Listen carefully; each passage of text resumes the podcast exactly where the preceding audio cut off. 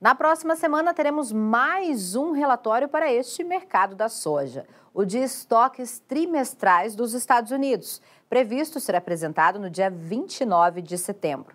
Nesta data, o Departamento de Agricultura, que a gente conhece pela sigla em inglês USDA, vai dizer ao mundo quanto de soja os americanos carregaram na última temporada 2022-23, encerrada oficialmente no mês de agosto. E quer saber se este é um relatório importante? Não, meu amigo, é importantíssimo. Se acompanha informação profissional há mais tempo aqui na Rural Business, sabe que o órgão americano preferiu o que chamam por aí de cautela, mas que para nós é bem mais que isso, ao promover um corte bem abaixo das expectativas para a produção de soja dos Estados Unidos em seu relatório de oferta e demanda, apresentado no último dia 12 de setembro. Aliás, foi isso que desencadeou toda esta fraqueza vivida pela soja lá na Bolsa de Chicago e aqui no Brasil há uma semana. Só que, mesmo apontando números acima das expectativas, o USDA mostrou fundamentos tremendamente interessantes. A primeira coisa que nos salta aos olhos é que, mesmo que consiga colher 112 milhões e 800 mil toneladas de soja este ano, os Estados Unidos terão que cortar exportação pelo terceiro ano seguido, como pode ver acompanhando o gráfico, direcionando apenas 48 milhões e 700 mil toneladas da oleaginosa para atender a demanda global, como pode ver em destaque na imagem. O restante precisa, entendeu bem isso? Não é opção, precisa ficar dentro do país para atender o consumo interno, que subiu em seis dos últimos sete anos e deve ir pela oitava vez para cima nesta temporada de 2023-24, confirmando um novo recorde. Aqueles que trabalham para manter os preços da soja no chão aqui no Brasil vão analisar esta queda de forma completamente distorcida e tendenciosa e colocar isso na boca de alguém para ser espalhado pela mídia gratuita.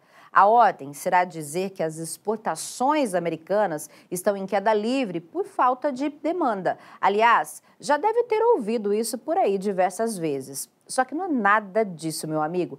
Os Estados Unidos precisam limitar seu comércio internacional, pois estão matando o cachorro a grito. Essa é a única verdade.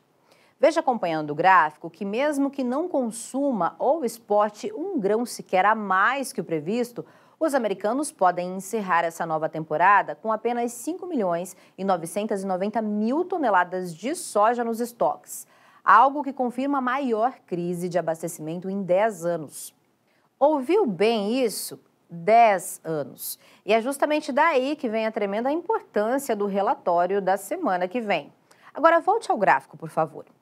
Está vendo o penúltimo número à direita, bem ao lado do destaque vermelho? Pois então, são estas 6 milhões e 810 mil toneladas de soja que o Departamento de Agricultura estima ter sobrado em estoques para os Estados Unidos virarem a última safra de 2022-23. Quanto mais subir ou descer este número, mais vai interferir no rumo dos preços internacionais da soja a partir de outubro, de forma negativa ou positiva, dependendo do que for anunciado no próximo dia 29, já que pode arrochar ainda mais o abastecimento em solo americano para este que é o país que manda na formação de preços da soja. Entende agora por que a Rural Business alertou que este não é um relatório importante, mas importantíssimo? Vamos te mostrar novamente o que tradicionalmente acontece com os preços da soja nesta reta final de ano, para ver quão importantes serão estes números para definir o rumo dos negócios no último trimestre.